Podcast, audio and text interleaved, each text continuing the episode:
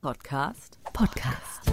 Zuhören, denn sie wissen, was sie tun. Wenn Sie reden, bleibt einem gar nichts anderes übrig, als zuzuhören. Sie sind zwar nicht als Experten geboren und trotzdem die geborenen Experten. Sie geben ein großes Stück von sich selbst, um andere zu verändern. Los geht's, Ohren auf. Ich drück mal auf die Play-Taste. Hallo, hallo, hallo und herzlich willkommen zurück zu unserem Experten-Podcast. Ich habe für euch zu Hause heute wieder einen sehr interessanten Experten zu Gast in meinem Studio. Es ist Frank Mohr. Frank, schön, dass du hier bist. Hey, schönen Dank, dass ich da sein darf. Du musst ganz kurz noch schnell erklären für alle, die dich noch nicht kennen, was für ein Experte bist du? Ich bin Experte zum Thema Kommunikation in Führung und Vertrieb. Mhm. Wie muss man sich denn so vorstellen? Was genau machst du? Ich arbeite mit Vertriebsmitarbeitern. Wie mache ich gute, ergebnisreiche Umsatzgespräche? Also wie komme ich überhaupt an den Kunden ran? Wie schaffe ich es, den Kunden, ja, Vertrauen zu, er, zu erbringen und wie schaffe ich es halt eben auch dann äh, entsprechende Abschlüsse zu machen. Okay. Und mit Führungskräften mache ich das Gleiche. Wie gehe ich halt eben mit Mitarbeitern um? Was sind meine hauptsächlichen Aufgaben einer Führungskraft? Sind eigentlich nur fünf, aber die wenigsten kennen sie genau. Ja, und das mache ich mit den Menschen. Okay, wie bist du dazu gekommen? Äh, ich war 1997 selber Vertriebsmitarbeiter, habe ein Training bekommen und habe mich von einem Trainer dermaßen anzünden lassen für diesen Beruf. Und dann hat es aber eben noch ein bisschen gedauert, weil einen gut bezahlten Beruf gibt man nicht so schnell auf. Ja. Ja. Ne? Und irgendwann habe ich gesagt, so, jetzt gehe ich den Schritt. Entscheidungen treffen ist wichtig. Und die habe ich getroffen. Und heute brennst du immer noch dafür. Heiß und leidenschaftlich.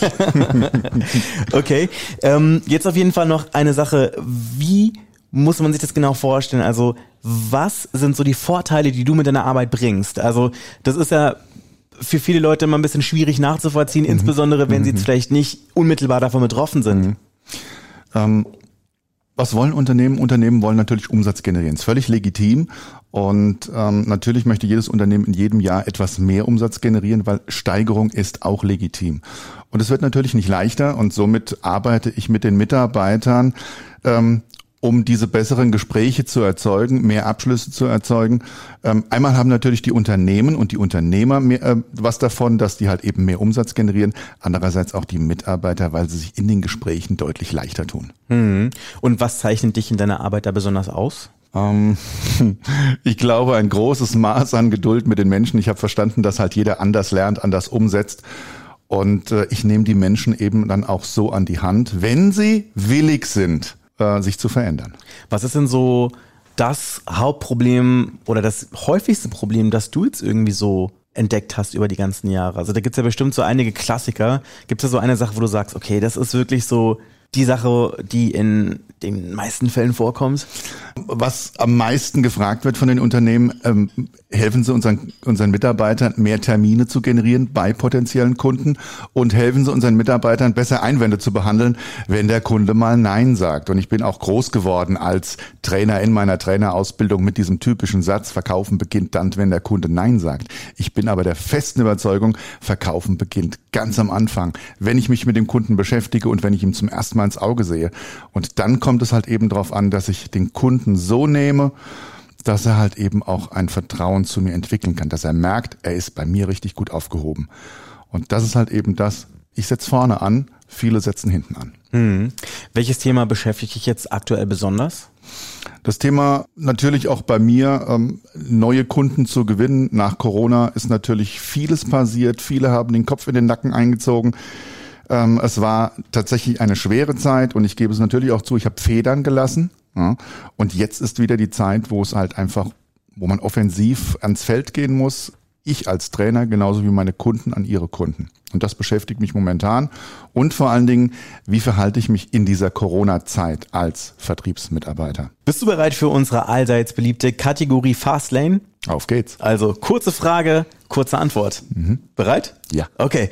Was wärst du geworden, wenn du nicht die Person geworden wärst, die du heute bist? Unglücklich. das ist ein klares Statement. Ähm, was würdest du in der Welt verändern, wenn du könntest? Ich bin der festen Überzeugung, Schulen brauchen Ausbildung für die Kinder. Ich würde es Fach einfach Leben nennen. Ja. Was würdest du da anbieten? äh, Kommunikation, aber wie schließe ich auch Versicherungen ab? Wie komme ich in der Welt klar? Wie, ähm, ja, wie, wie funktioniert Leben und vor allen Dingen, wie funktioniert Kommunikation? Mm, Das ist, glaube ich, wirklich eine Sache, bei der auf jeden Fall noch nachjustiert werden könnte. Und zwar, da geht noch einiges. Ja.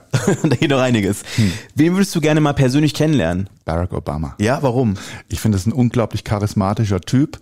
Er ist ein toller Speaker und ich habe mal einen Film gesehen von ihm, wo er, wo er gesprochen hat, aber der Ton war aus.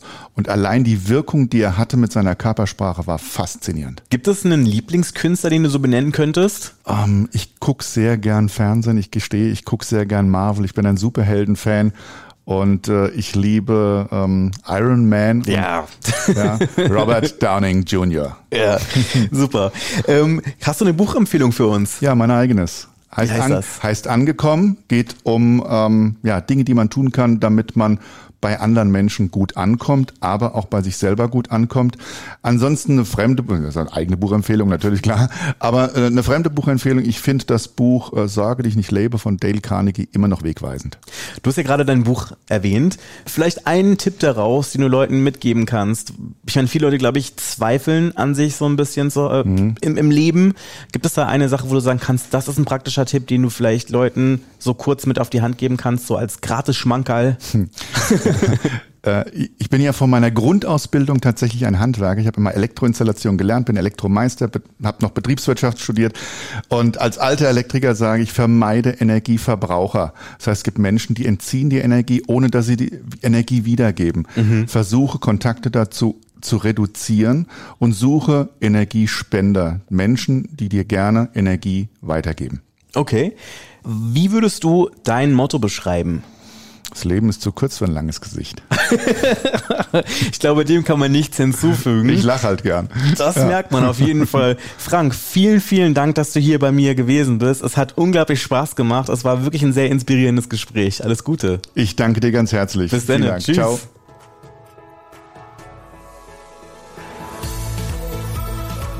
Zuhören, denn sie wissen, was sie tun. Sie sind zwar nicht als Experten geboren und trotzdem die geborenen Experten.